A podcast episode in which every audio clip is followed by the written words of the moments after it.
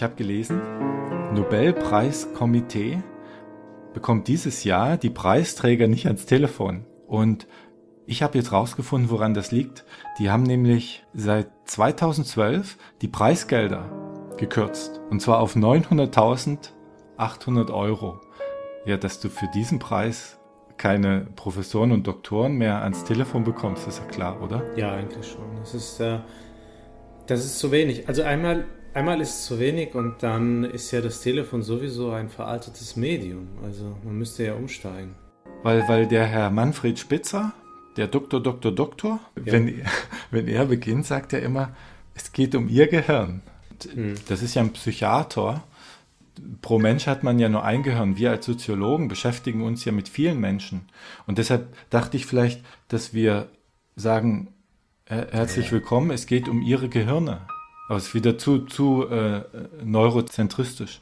Ich würde sogar sagen, es geht nicht um Ihr Gehirn.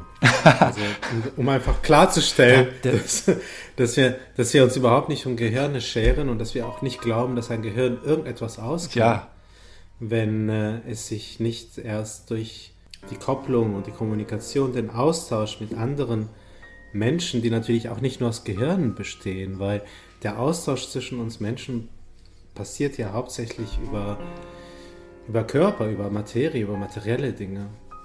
Und nicht über irgendwie sowas Geist. Ja, und das System, der Systemdruck, womit wir uns ja heute beschäftigen in der Theorie, das ist ja eine ausgesprochen hirnlose Theorie, wenn ja. man so will. Weil Gehirne kommen in der Theorie gar nicht vor. Es gibt nur den Druck von außen. Ja, und in der, in der Soziologie kommen in der Regel auch keine Gehirne vor. Denn was in einem Gehirn so vor sich geht, davon wissen wir auch nichts. Und in gewisser Weise wollen wir nicht und brauchen wir ja nicht. Ja, wollen wir nicht, brauchen wir nicht. Aber wir könnten jetzt vielleicht darauf aufmerksam machen, dass es verdammt früh ist.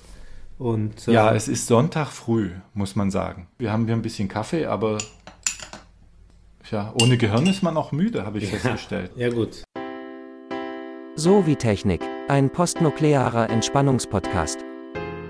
Angriff der Quechen Maschinen Roboter. 核戦争後のリラクゼーションのためのポッドキャスト Prometheus sprach, es werde Licht. Godzilla, Banzai.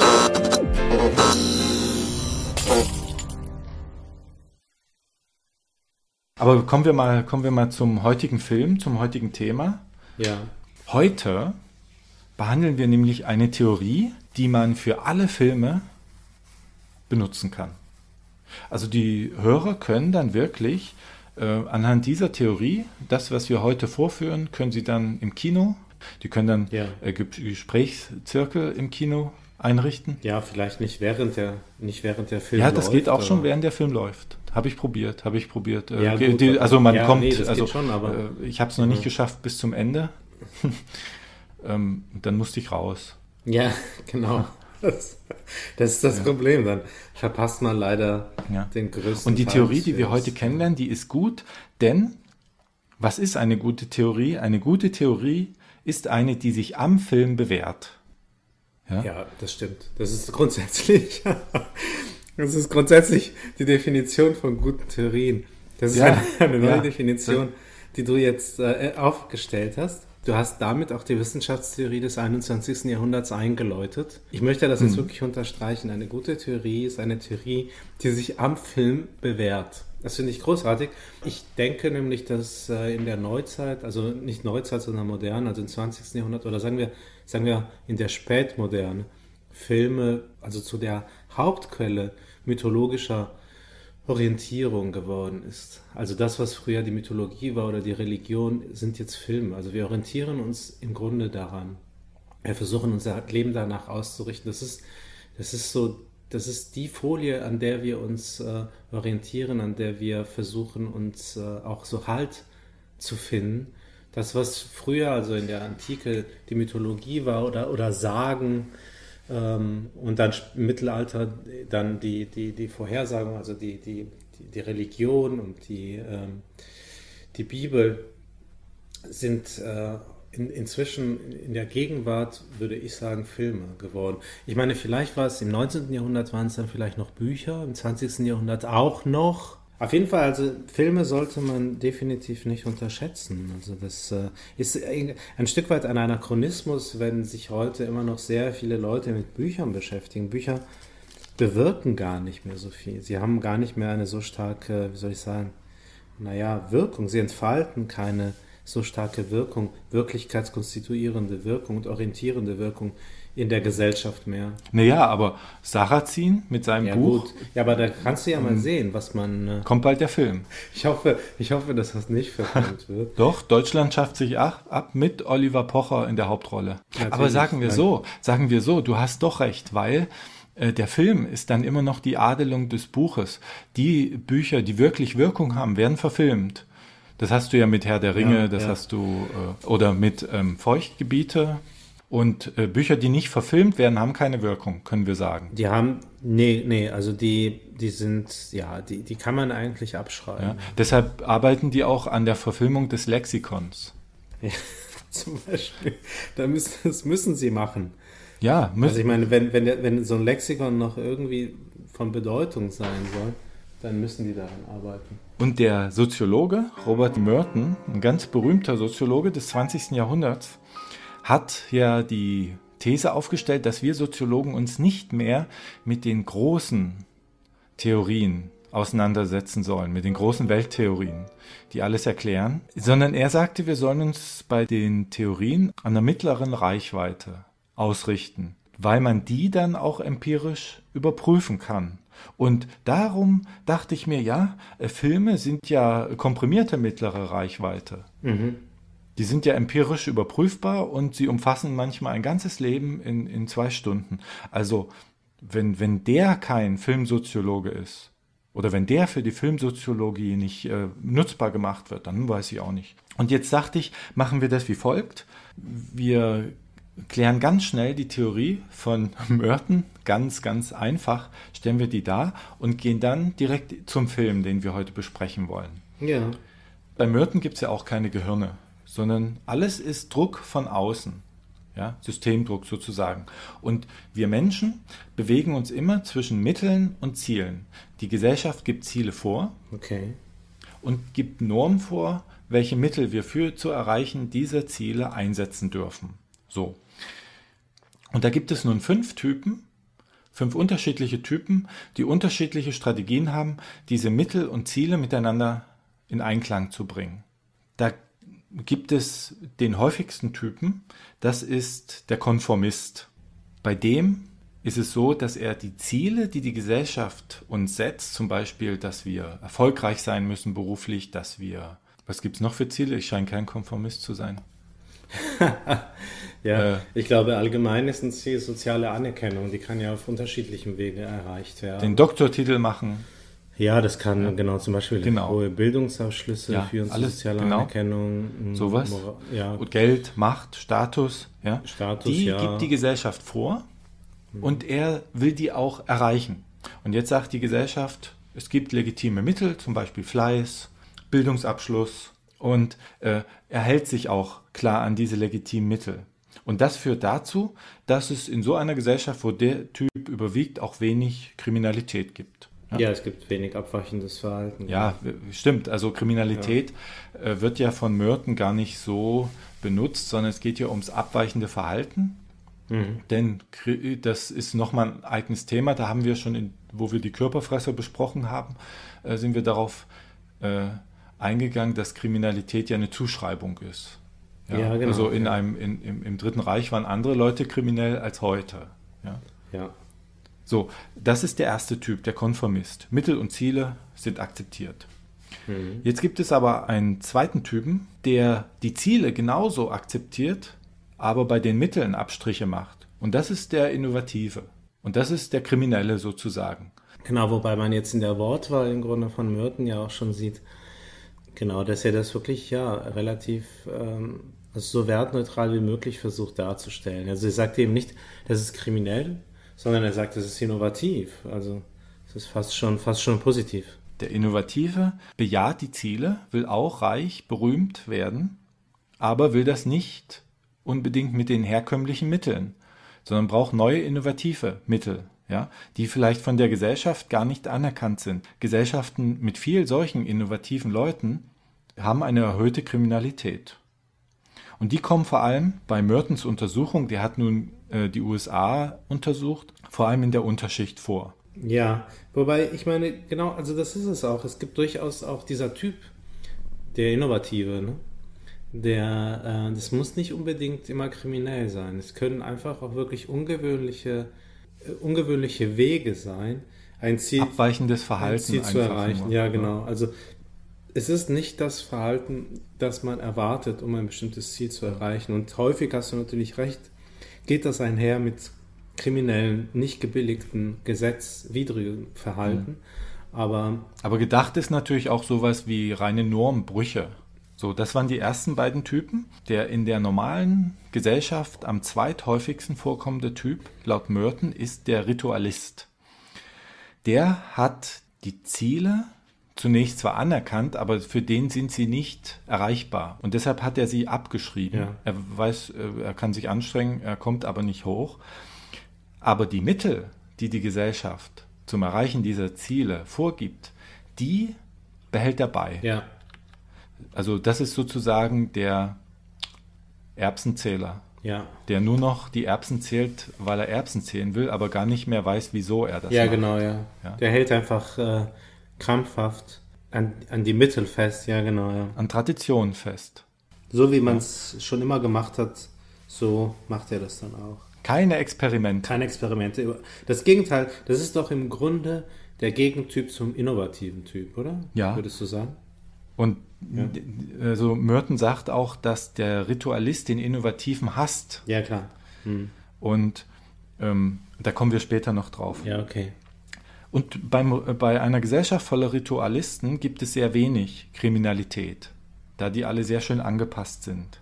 Mhm. Und die kommen vor allem aus der unteren Mittler, äh, aus der unteren Mittel, äh, aus der unteren und der Mittelschicht. Nein, anders, aus der, untere, aus der unteren und aus der mittleren Mittelschicht. Äh, also Mörten sagt, die haben vom Elternhaus viel Erziehung sozusagen mitgekriegt, was bei der Unterschicht nicht ganz so ist. Darum kommen halt die Ritualisten vor allem daraus. Ja, okay. Mhm. Die wissen ja. halt, wie es gemacht wird, sozusagen. Ja. Wie es gemacht ja. werden sollte. Soll. Ja, soll, ja. ja. genau. Und daran halten die sich dann auch, ja. Verstehen. Im Übrigen, René, da fällt mir gerade ein, erinnere mich nachher an eine Studie, die ähm, Mertens Theorie, also mhm. empirisch, vordergründig zu widerlegen scheint. Ist ganz spannend. Also, okay. Ja. Dann ja. ich notiere mir, Diego widerlegt. Nein, nicht ich. Also es gibt eine Studie, die Mertens Theorie zumindest so auf den ersten Blick zu widerlegen mhm. scheint. Und dann kann man aber darüber reden. Die kommen nämlich zu dem Schluss, also wirklich empirisch, statistisch ja. messbar und nachweisbar, dass äh, die meisten Vergehen von der oberen Mittelschicht und Oberschicht begangen werden. Also beispielsweise über Rotfahren. Also es geht wirklich um jetzt keine Alltagsdelikte. Ja, genau, Alltagsdelikte, ja. Aber ich meine auch so Sachen wie Steuerhinterziehung und so weiter und so Da fort. kommen wir auch drauf, vielleicht sogar noch stärker in der nächsten Folge, wo wir uns auch nochmal damit beschäftigen wollen, anhand eines anderen Films. Da sagt ja Merton, dass viele Leute deshalb nicht innovativ sind, weil ihnen die Mittel, innovativ zu handeln, gar nicht zur Verfügung stehen.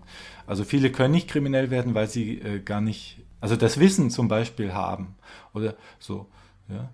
Ähm, deshalb hätte ich ja es lieber gehabt, wenn du das, äh, diese widerlegende These oder Studie, äh, wollte ich dir ja genügend Zeit geben, nachdem ich das Mikro ausgeschaltet habe, die darzulegen, aber jetzt ist zu spät. Jetzt hast du sie schon reingepflanzt in unsere Hörer. Und jetzt ist alles, was wir jetzt sagen, für die Katz. Ja. Ja, jedenfalls gibt es noch den Rückzügler. Der lehnt die Ziele ab und die Mittel, mit denen die Ziele normal erreicht werden. Ja, das sind nur vereinzelte Leute, ähm, die kommen nicht viel vor. Das sind zum Beispiel Philosophen, die in der Tonne wohnen. Sokrates, Diogenes waren das. Ja, es sind aber auch asoziale Bettler, ja, äh, Aussteiger, ja. Und da ist die Kriminalität ja geht so. Ja. Und es mhm. gibt noch den Rebellen der äh, modifiziert die Ziele, der akzeptiert die nicht, sondern ändert sie ab, die gesellschaftlichen Ziele. Und die Normen ändert er auch ab. Und das äh, im Bereich der Kriminalität äh, gibt es da wenig Kriminalität, denn dann ist Revolution.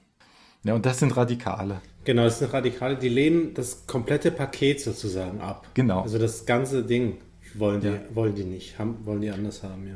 Die werden später dann Konformisten, weil wenn sie ihre Ziele erreicht haben, ja, ja, dann können sie nicht schon wieder eine Revolution machen. Wobei der Sozialismus hat ja immer permanente Revolution propagiert. Ja, genau aus dem Grund. Das ist sogar, das ja. ist jetzt ein sehr, sehr guter ähm, Beitrag von dir, also so wie die meisten deiner Beiträge. Danke. Mit Myrten kann man, so wie du das jetzt getan hast, im Grunde genau diese zunächst einmal ja etwas äh, eigenartige These des Sozialismus erklären. Es muss sozusagen eine ständige Revolution stattfinden, damit sich nicht wieder eine neue Ordnung etabliert, die wiederum einhergehen würde mit einer Hierarchie und so weiter und so fort innerhalb der Gesellschaft. Wenn wir uns jetzt sozusagen den real existierenden Sozialismus äh, anschauen, den historisch real gewesenen, der deutet ja genau auf das hin, was du vorhin gesagt hast. Das ist nämlich diejenigen, die das gesamte Paket ablehnen und sowohl die Ziele als auch die Mittel verändern möchten. Also alles ablehnen im Grunde, die Art und Weise, wie eine Gesellschaft funktioniert. Ähm, und sie mit einem neuartigen Gesellschaftsentwurf austauschen möchten und das dann auch wirklich schaffen, dass die dann, so wie du gesagt hast, zu Konformisten werden. Insofern äh, hat Mertens Theorie, obwohl sie jetzt eine mittlere Reichweite sein möchte, durchaus ja auch ähm, auf der Makroebene oder auch auf, auf einer höher gelegenen Ebene teilweise liegt sie ja richtig. Das waren die Typen und wer, wer die schnell, während wir hier weiterreden, nachschlagen will, cinematologie.de auf dem ja, Text zu der heutigen Folge, da stelle ich so eine Abbildung rein. Da kann man das, was wir dann besprechen, leichter nachvollziehen. Ja, cool. Wir hatten uns bei einer Folge, die wir mal gemacht haben über Max Weber, äh, darüber unterhalten, warum wohl der Hass auf Asoziale stärker ist als der auf Kriminelle. Ja, mhm. und die Theorie bietet auch eine Antwort, mhm, denn ja. das sagt sogar äh, Merton, glaube ich, explizit. Ähm, Kriminelle weichen ja nur zu 50 Prozent ab, nämlich die Ziele haben sie verinnerlicht, aber die Mittel lehnen sie ja, ab. Genau. Das sind 50 Prozent hm. gesellschaftliche Abweichen, aber die, ähm, die Rückzügler, ja. die ja asoziale Bettler und so weiter sind, ja. die weichen zu 100 Prozent ab. Ja. Und das erträgt die Volksseele nicht so. Ja, das ist auch eine gute, das ist auch eine gute Erklärung für den, ja. äh, die, die stärkere Abneigung der, sagen wir, angepassten gegenüber Asozialen im Vergleich zu den Kriminellen. Wir hatten das damals, ja. glaube ich, im Zusammenhang mit Webers protestantischer Ethik. Ja, hatte genau. das eine ja. etwas andere Nuance, aber es ging schon auch in eine ähnliche Richtung. Ja. Da ging es ja mehr um Fleiß, also um, naja, um Neid und so. Aber ja, das ist ja. auch schon lange her. Ja, also die Folge und Weber auch. Die Folge, ja. Na gut, wenn man möchte, kann man sich die Folge auch nochmal Ja, ich verlinke die auch gleich mal. Ah ja, das ist gut. Mann, oh Mann, jetzt haben wir die Hälfte der Zeit schon schon. Ja gut, die Theorie ist wichtig. Das ist ja die Grundlage für die. Ja, für die, den Film und für den nächsten. Für den nächsten auch. Jahr auch noch, ja genau. Also eine Sache hast du jetzt vielleicht aber, naja, also die klang mit, aber du hast sie jetzt, ähm, hast du zumindest nicht so explizit in den Vordergrund gestellt. Ist es nicht so, dass Merton auch davon ausgeht, dass der innovative Typ in der Regel, also nicht immer, aber häufig meistens innovativ wird, weil ihm die ja. Mittel, die, die legitimen Mittel nicht zur Verfügung stehen. Also weil die Mittel. Ach so, ja, das ist total weil wichtig. Die Mit, genau, also, ja. weil die Mittel sozusagen nicht gleich verteilt sind. Es gibt äh, heutzutage, würde man sagen, es gibt eben keine Chancengleichheit. Das ähm, ist ja auch ein ganz wichtiges Anliegen von Merton, das klarzumachen, dass der amerikanische Traum, du kannst es schaffen, ja. wenn du nur willst ganz starke Ziele vorgibt ja. und die Mittel verwehrt vielen. Und dass dieses Vorgeben dieser und dieses permanente Drücken auf diese Ziele, in Filmen zum Beispiel, also in Filmen, wo sonst. Wo haben wir ja vorhin äh, ja festgestellt, ja, Filme sind ja, eben, eben, die Mythologie. Dass das die Kriminalitätsrate steigert. Ja. Genau, also, ja, das, das, ja. Ja, das ist also ein ganz starker Punkt von Merton. Also, dass die, diese Diskrepanz, wichtig, Diskrepanz zwischen der, den Zielen und den verfügbaren Mitteln. Also, die Ziele sind für alle gleich und sind auch sehr dominant, sind sehr wichtig und vor allem werden immer und wichtiger. In Amerika überbetont. Genau, in Amerika. In ja, genau. Also sie werden, wobei inzwischen ja hier auch, das hat etwas mit der Individualisierung zu tun. Also die Erreichung, mhm. die Zielerreichung wird auch immer wichtiger für jeden Einzelnen. Und gleichzeitig gibt es halt eben eine Diskrepanz im Hinblick darauf, inwieweit die Verfügbarkeit der legitimen Mittel, um diese Ziele zu erreichen, ähm, ja gleich verteilt ist in der Gesellschaft. Diese ja. Diskrepanz ist für Merton ganz wichtig. Und du hast natürlich völlig recht. Damals, als Merton die Theorie formuliert hat, ich glaube in den 60ern, bin mir aber nicht sicher, oder war, war das schon 70er? Ich glaube 60er. Ich glaube 60er, warte mal. Äh war, sagen wir mal, dieses, ähm, diese Diskrepanz in den USA noch mal größer als in Europa, da in den USA die Individualisierungstendenzen sich auch viel früher und viel stärker abgezeichnet haben als in Europa. Mhm. Allein auch schon wirklich aus kulturellen Gründen. Also ja, also die nordamerikanische Gesellschaft, die US-amerikanische Gesellschaft ist ähm, in, in, gewisser Weise ja individualistisch äh, ja, auf die Welt gekommen. Also das ist ein Wesenszug dieser, dieser, dieser, dieser Gesellschaft. Ähm, ja. in, der einsame Cowboy, ja, sie, obwohl das ja. ist natürlich auch nur ein Mythos. Ja, natürlich, die das ist auch ein Mythos. Zu, in, diese, diese Tracks, diese, die sind nie mit der Kutsche allein da durch den Wilden Westen, sondern es war wohl so, dass die vom einen Horizont bis zum anderen eine ganz lange Schlange von Pferdewagen ja. Ja, aber, aber im Prinzip mussten ja. die sich trotzdem alleine die durchkämpfen, mussten, weil wer da tot umfiel oder krank, der wurde halt liegen gelassen. Ja. Nee, das ist jetzt nicht nur gesagt, also das soll wirklich so gewesen sein, das ist nicht, nicht übertrieben. Nee, nee, das glaube ich ja. Ja, ja, ja.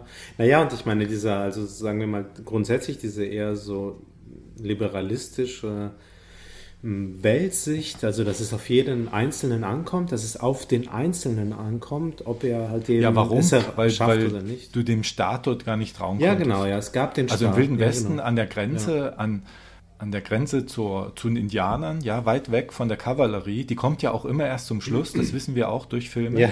Und im Schluss kann es schon zu spät sein. Ja. Da musste man selbst halt zum Colt greifen. Ja, ja genau. Ja. Ne? Das ist ich glaube, deshalb gibt es auch Geschworenen.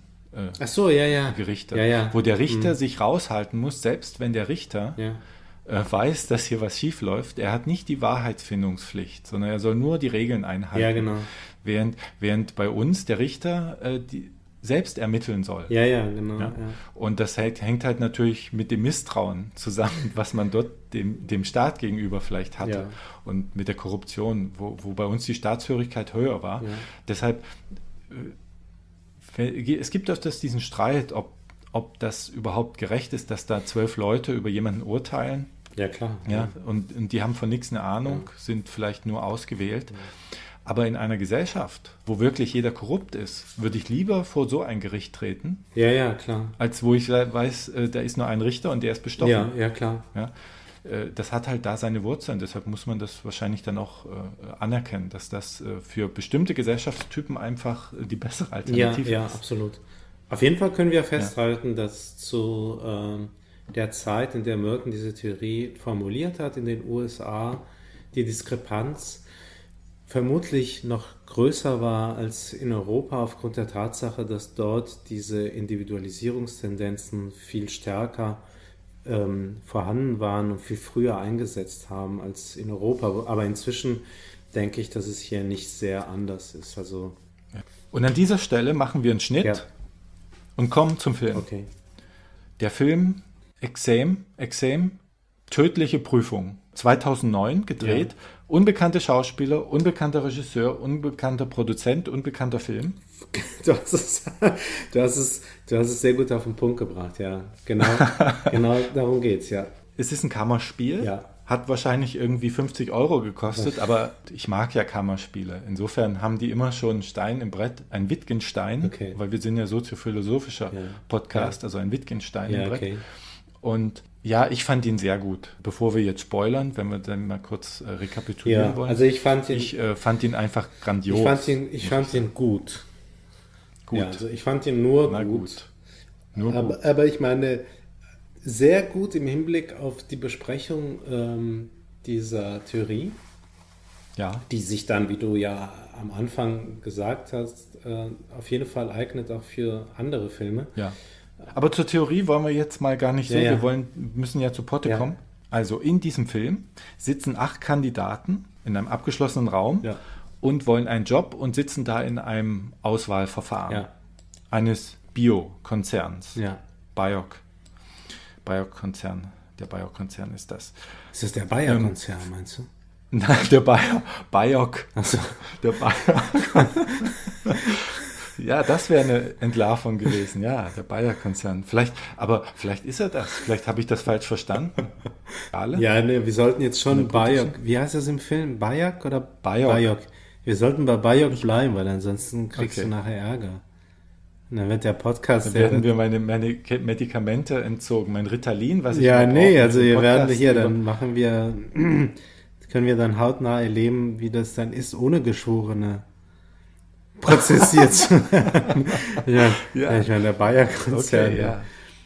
Und, und äh, vom Bayer-Konzern möchte ich nicht verklagt nee, werden, denn nee. den seine sind total auf Drogen, ja, den seine Anwälte auf solche, solche äh, Gehirndesign-Drogen. Vermutlich, ja. Ja gut, also das ist so ein also Biok-Konzern. Ja. Genau, ja. Da bewerben ein die Pharmakonzern. sich. Ne? Und äh, die sitzen halt da drin, sollen eine Frage beantworten, die sie aber nicht kennen, sitzen vor einem leeren Stück Papier, äh, dürfen das Personal nicht ansprechen und den Raum nicht verlassen, sonst fallen sie raus. Mhm. Ja? Mhm. Und jetzt entwickelt sich das Kammerspiel halt so, dass sie sich langsam vortasten, aber da kommen wir gleich dazu. Ähm, wer den Film bis jetzt noch nicht geguckt hat, jetzt fangen wir an mit Spoilern. Jetzt kommt gleich der Spoilergang. Mhm. Und ab dann fangen wir an. Und wir gehen jetzt mal aus davon, dass die Hörer den Film gesehen haben, sonst müssten wir jede Szene neu beschreiben. Wir reißen die nur so an, dass die sich wieder erinnern, okay? Mhm. Also ich habe mir gedacht, ich stelle einfach mal die einzelnen Mitspieler vor und ordne die diesen fünf Typen zu ja, damit die Leute Übung kriegen in der Theorie, die sie, der Anomie-Theorie. Man muss ja sagen, das ist ja die Anomie-Theorie. Ach so, von Murphy. stimmt, wir, das haben wir noch, das haben wir noch gar nicht gesagt, ja klar.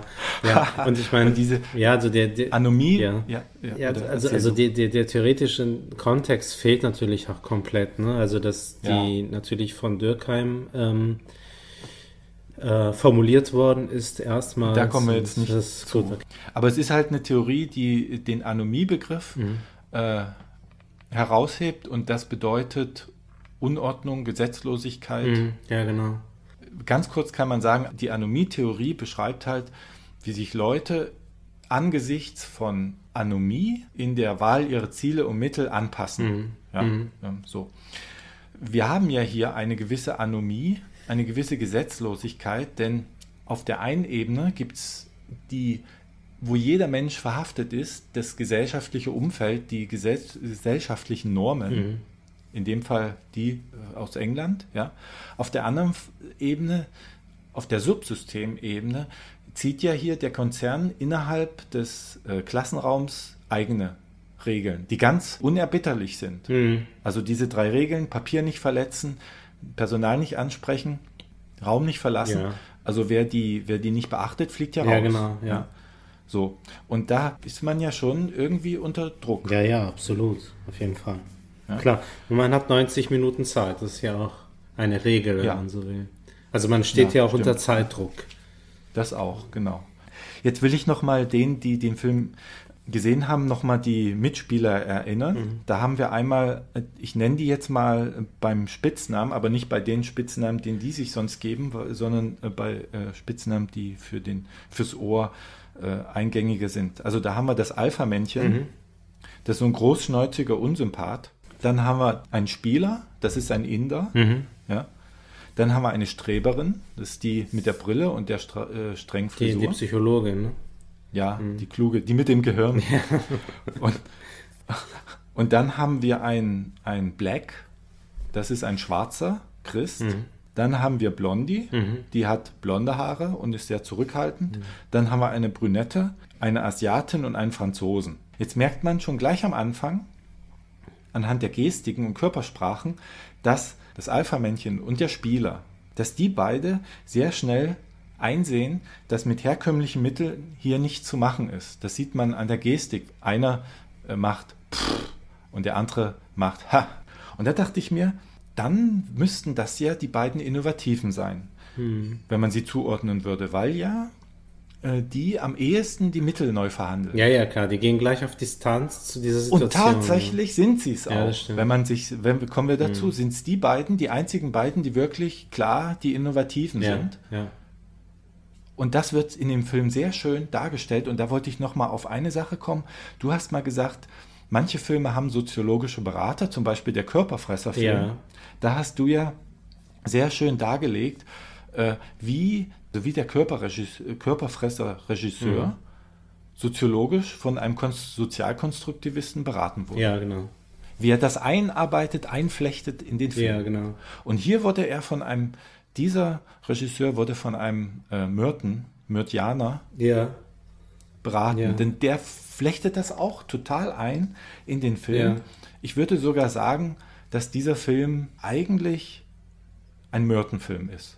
Ja. Weil, da, dass man gleich, gleich in, in einer der ersten Szenen, ja, anhand des Gesichtsausdrucks eine Theorie klar machen kann.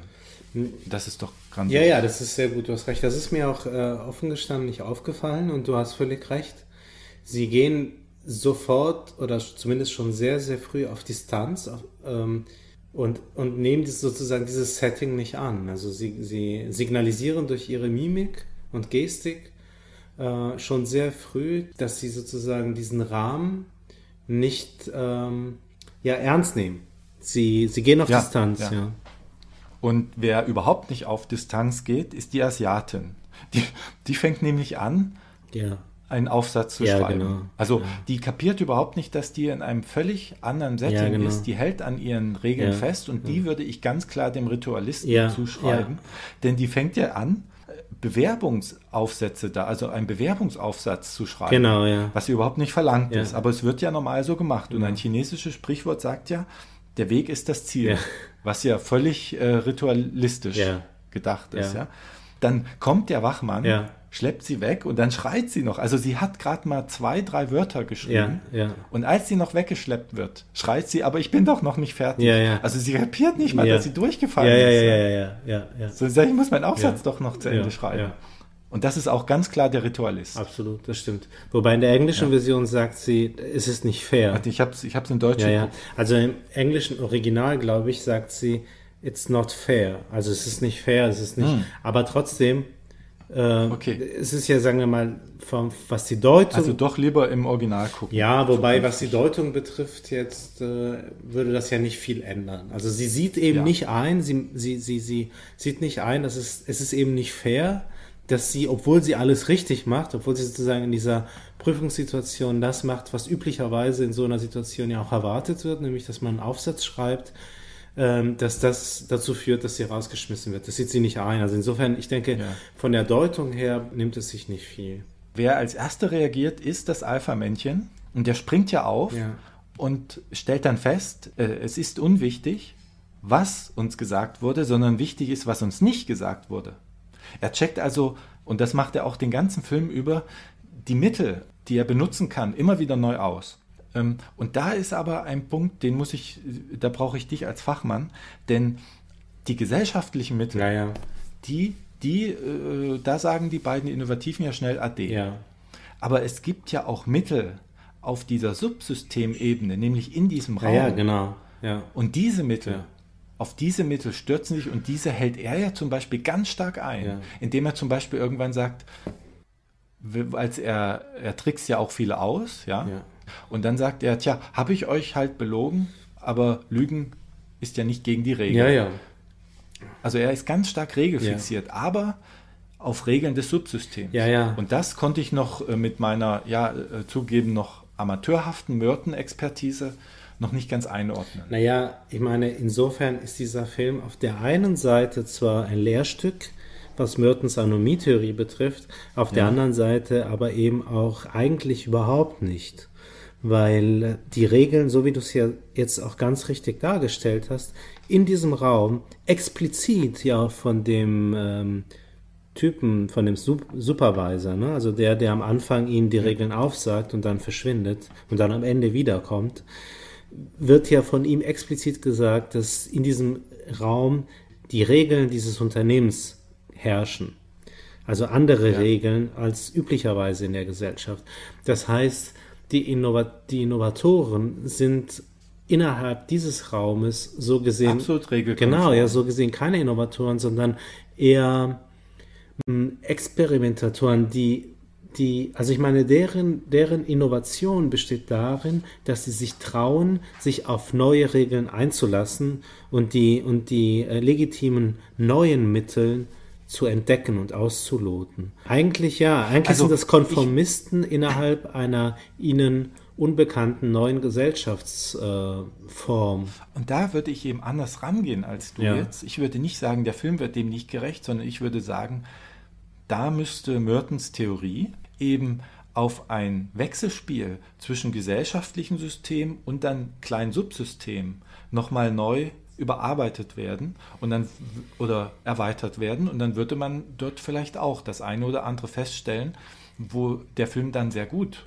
reinpassen würde, was man dann empirisch dann auch äh, außerhalb über andere Filme äh, nochmal, dass es bestimmte Muster gibt von Kombination, dass jemand, der vielleicht sehr innovativ auf gesellschaftlicher Ebene ist, in seinem Subraum, mhm. Aber ganz konformistisch ist. Das gibt es ja sogar so ähnlich schon. Da gibt es äh, Kriminologen, die beobachten das ja bei Jugendgangs. Die sind ja in ihrem Milieu.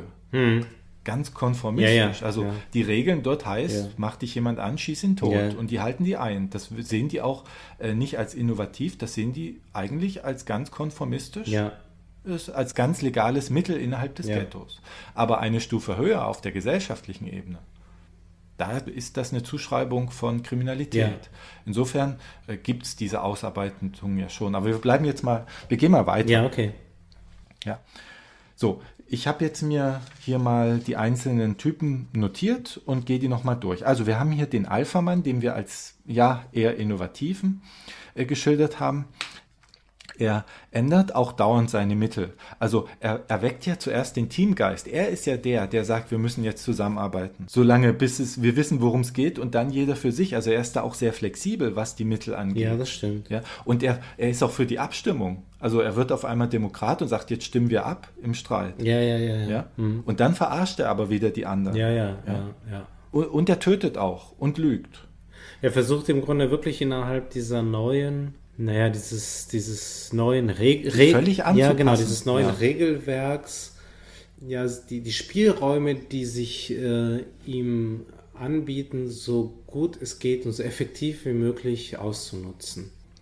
Draußen die Welt ist ja von einem Virus verseucht mhm. und viele äh, sind dran gestorben und die Medikamente sind schweineteuer und er braucht diese Medikamente, weil er ein Infizierter ist. Mhm. Insofern kämpft er auch ums eigene Überleben. Ja, ja, das muss man ihm ja zugute halten. Ja, weil diese Medikamente von diesem Unternehmen auch hergestellt werden, wofür ja, sie sich ja. ähm, beworben haben. Dann haben wir den Black, den, diesen schwarzen Christen. Mhm.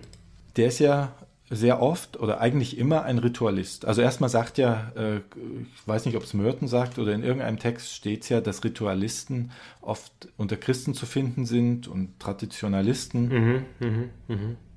Die ganze Zeit über will er gar nicht, dass andere ausgetrickst werden oder aus eigener Dummheit herausfliegen, obwohl er das eigentlich müsste, weil am Ende darf ja nur einer überleben, sozusagen.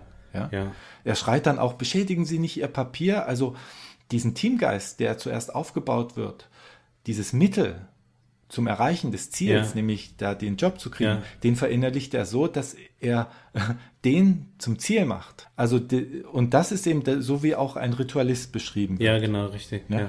Und er streitet sich immer zu mit diesem Alpha-Mann. Immer, immer wieder. Und das sagt ja auch Merton, äh, Ritualisten können gar nicht richtig mit den Innovativen. Und dann schlägt er zu. Und das machen Ritualisten normalerweise nicht, aber Merton sagt, ja, manchmal doch, die ticken nämlich manchmal aus. Und der Black tickt immer wieder aus, aber eigentlich will er nur den Teamgeist bewahren. Das stimmt. Und dann haben wir den, den Spieler, der auch innovativ ist, er foltert, er versucht, Leute umzubringen. So, dann haben wir die Streberin und die würde ich als Konformistin äh, ansehen. Mhm. Sie kritisiert zum Beispiel diese Männer oder besonders dieses Alpha-Tier dahingehend, dass sie sagt, äh, sie nehmen das alles hier auf sich, ohne überhaupt zu wissen, was sie in Zukunft hier machen sollen und was die Firma eigentlich macht. Mhm. Ja. Was aber klar ist, ist, dass sie die Gesellschaftsnorm, dass sie an den Gesellschaftsnormen festhält. Sie ist ja die, die, als es dem einen schlecht geht, das Unternehmen anspricht und sagt, ihr müsst ihm helfen, was ja eigentlich verboten ist innerhalb des Raums. Ja, sie hält also an gesellschaftlichen Normen fest und den Mitteln, indem sie sagt, wenn es einem schlecht geht, muss man Arzt holen. Sie glaubt also so fest an die Norm, dass sie nicht glaubt, dass der Konzern solche Normen brechen würde und, und einen Mann sterben lassen würde, der gerade im Sterben liegt, weil er die Pille nicht kriegt. Ja? Dann vielleicht die Brünette.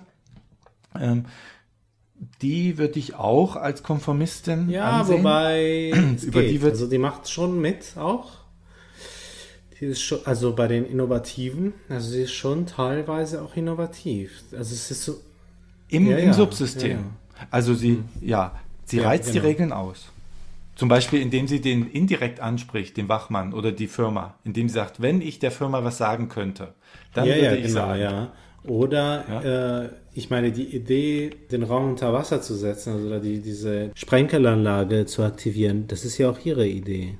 Ja, aber das ist doch keine Norm, die gebrochen Das machst du ja nicht. Also ich meine, stell dir vor, du bist bei einem Bewerbungsgespräch und, und setzt da mal eben da die Sprenkelanlage in Gang. Also. nicht, Hast du das noch nie gemacht? nee, genau. Wahrscheinlich. Also ja, ich halt, ich würd, da würde ich ein bisschen ja. streiten ja. mit dir, weil ähm, so, so, hast du wahrscheinlich auch deinen Job bekommen, oder? Den du jetzt hast. Das ist eigentlich. Mitbewerber sind alle ertrunken. Die waren, die waren plitschnass. Aber sahen dann einfach die Hand. Wie, also würdest du sie als Impf Ich also, würde sie schon als äh, tendenziell auch innovativ. Äh, sie ist nicht, sie ist nicht so erfolgreich wie die anderen zwei Innovativen, die einfach viel wesentlich länger mithalten. Und nicht so radikal. Genau, innovativ. ja. Aber trotzdem ist sie auch innovativ, doch würde ich schon sagen. Also da müssen die Hörer entscheiden, ob das wirklich, also heutzutage immer noch unangemessen wäre, jetzt einfach mal die Sprenkleranlage. Ich meine, man muss sich ja auch ein bisschen durchsetzen. Im Rahmen eines, Be im Rahmen eines Bewerbungsgespräches, vor allem so einer ja. Bewerbungssituation. Klar, es ist inzwischen wahrscheinlich nicht mehr so unüblich. Ja. Die sagen immer, überraschen Sie uns doch mal. Ja, genau. Was können Sie? Den Raum hier zum Beispiel unter Wasser setzen, das kann ich. Passen Sie mal auf. ja. ja. Zur letzten, also zum Franzosen will ich jetzt gar nichts sagen, aber zur Blondie, die ist auch interessant, weil die ist ja lange passiv und es ist völlig unklar, was sie macht. Sie hält sich ja absolut ja. zurück. Sie gewinnt ja dann auch den Ja, sie ist ziemlich clever eigentlich. Alles in allem. Und die Blond Blondie würde ich als Rebellin einschätzen, weil sie im, im Subsystem zwar konformistisch reagiert, ja. im Raum, hält ja. sich an die Regeln, aber äh, hält sich halt sehr stark zurück. Ja, also sie, sie, sie spielt nicht wirklich wie die anderen mit den Mitteln, sondern sie hält sich wirklich zurück, weil sie als Rebellin halt äh, gewohnt ist, Mittel zu ändern. Aber dann, als sie mhm. den Job angeboten kriegt, ja. sagt sie ab erstmal. Ja, ja. Und damit hat sie einmal gezeigt, mit den Mitteln ist sie nicht ganz einverstanden, mit dem Ziel, äh, diesen Job zu kriegen, auch nicht. Und ja. damit ist sie ganz klar eine Rebellin. Ja? So, jetzt haben wir die ja durch und jetzt, ähm, jetzt kommst du ein bisschen ins Spiel. Okay. Ich habe eine Frage an dich. Okay. Jetzt, wir sind ja auch bald am Ende. Zum Auswahlverfahren. Aha. Ja, habe ich mich gefragt, warum gibt es so klare Anpassungstypen? Das fast von jedem Anpassungstyp, wen hatten wir nicht? Den Rückzügler hatten wir nicht, aber von denen gibt es ja auch nicht viele. Ja, äh, könnte naja. man sagen, der, der, der Franzose. Genau, der Franzose, das würde ich auch sagen. Ja. Warum gibt es von jedem, also so eine klare Anpassung? Also so klare Typen von Anpassung. Ja. Unter den acht Leuten, wenn ein Unternehmen einen bestimmten Job besetzen will, mhm. dann sind doch die acht besten Bewerber ungefähr ähnlich gelagert, weil mhm. die doch von tausenden Bewerbern die besten nehmen, dann haben die doch eine Vorauswahl mit der Brille, welchen Job soll, sollen ja. die mal machen. Ja. Und dann würden die doch viel ähnlicher gestrickt ja. sein und nicht die ganze Breite der Gesellschaft nach dem Merton-Modell abdecken. Ja. Ich sehe das genauso. So. Ich sehe das genauso jetzt, wie du. Ja, ja, aber jetzt kommt. Ja. Was denn? Ja. Was kommt? Also, ja. das war so, dass das Unternehmen von jeder Anpassungsgruppe den Besten haben wollte. Das heißt, die haben nicht alle gegeneinander antreten lassen, sondern mhm. die haben in einem Vorausscheid alle Innovativen gesammelt, alle Ritualisten, und dann haben die nur die Besten genommen. Mhm. Und das mhm. bedeutet, die Entscheidung, welchen, welcher Typ für den Job gebraucht wird, mhm. war dem Konzern selbst nicht bekannt. Er wusste gar nicht, welchen Typen er wollte. Deshalb hat er alle Typen gegeneinander antreten lassen. Mhm. Weil das, was der dann managen soll, ist eine so neue Aufgabe, dass man gar kein Stellenprofil dafür ausschreiben konnte. Der äh, Konzernchef hat ja angedeutet, dass er eine große gesellschaftliche Verantwortung hat und eigentlich will er jedem die Pille zugänglich machen, aber das geht nicht. Und im Rahmen halt dieses Auswahlverfahrens findest du, du bist da der äh, am besten geeignete Experte, das zu beantworten. Warum ist die Rebellin dafür geeignet? Also ich denke schon, dass die Rebellin, ähm, also dass zumindest einiges dafür spricht, dass sie eher geeignet ist als die anderen. Insofern eine solche Pille ja höchstwahrscheinlich die gesellschaftliche Ordnung äh, nachhaltig erschüttern würde. Und ja. da macht also die Mittel wären neue. Die Mittel wären neue, um die Ziele zu erreichen. Man kann also dann eine Karriere irgendwann in tausend Jahren, wenn man so lange lebt, hat man es dann zum ja. Vorstandschef genau. geschafft. Ja. Also die Mittel würden ja komplett umgewälzt werden, genau. Also die möglichen Wege würden sich ja grundsätzlich verändern. Und äh, unter Umständen damit dann aber auch die Ziele, weil ich glaube, diese, also die, die, die Ausgangslage von der ausgehend wir bestimmte Entscheidungen fällen und äh, auch ja, unser Leben planen und äh, auch ausrichten auf die Erreichung bestimmter Ziele hin und so weiter und so fort, die ist ja so dermaßen davon bestimmt, dass unser Leben endlich ist und zwar, ja. und zwar sehr stark begrenzt endlich. Also wirklich nur auf einen, keine Ahnung, Horizont von 70, 80, 90 Jahren, aber im Grunde aktiv rechnen wir eigentlich nur mit 70, 80 Jahren ungefähr. Und äh, das heißt, alles, was wir tun und äh, alles, äh, was, wir, was wir planen, wird ja so dermaßen stark davon beherrscht, dass das Leben äh, endlich ist und zwar ja auch sehr überschaubar endlich, dass eine solche Pille wirklich sehr, also nicht nur die Mittel ändern würde, sondern auch die Ziele und wirklich die gesellschaftliche Ordnung vermutlich revolutionieren würde. Insofern ist die Auswahl, eine Rebellin für diesen Job zu nehmen, schon sinnvoll. Denn wir brauchen ja. jemand, der, wie soll ich sagen, den geistigen Horizont hat, sich auch ganz neue gesellschaftliche Entwürfe vorzustellen, gesellschaftliche Wirklichkeiten. Im Prinzip ist ja der Rebell der Einzige, der aktiv neue Ziele setzen kann genau. für die Gesellschaft. Genau, ja. Alle anderen setzen nur neue Mittel oder ziehen sich zurück. Insofern ja, ja also es ist äh, sehr konsistent und sehr kohärent. Also wenn Merton nicht tot wäre, hätte ich gesagt, der hat da unter einem Pseudonym Regie geführt ja, oder das Drehbuch geschrieben. Ja, wahrscheinlich, ja. Oder beides, ja. Wollen wir es nicht äh, zu lang machen? Ich weite dich jetzt ein in unser neues Bewertungssystem. Wir bewerten nämlich jetzt auch Filme, aber wir sagen nicht, Ach. geben keine Punkte, sondern wir geben Schopenhauer. Du darfst für jede Kategorie, das sind fünf Stück, eins bis fünf Schopenhauer verteilen. Und das ist so gemacht, dass auch ein Film, der eigentlich sehr gut ist, schlechte Punktzahl kriegen kann, weil er soziophilosophisch nicht hergibt. Ja, ja. Aber ein Film, der halt äh, soziophilosophisch was hergibt, äh, auch schlecht, äh, nein, äh, gut. Also du verstehst, was ich ja, meine. Ja, ich verstehe, okay.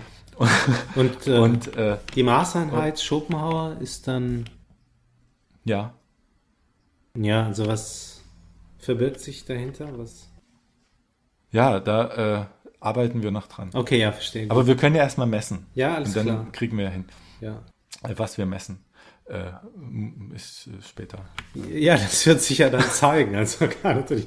Diese Maßeinheit, die Maßeinheit wird dann aufgrund der, der, der Messungen, die wir durchführen, ja dann äh, offensichtlich. Ja, okay, so, gut. fangen wir an. Mhm. Diskursive Anschlussfähigkeit ist die erste Schopenhauer-Kategorie. Ja.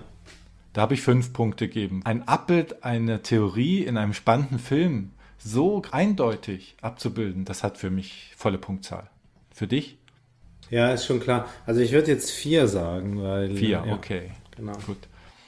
Existenzielle Wucht ja, also dieses Hineingeworfensein in die Welt, da habe ich zwei Punkte gegeben. Also es ist jetzt kein Film, der mich in meinem mein Hineingeworfen auffängt, tröstet oder, oder auffühlt oder so.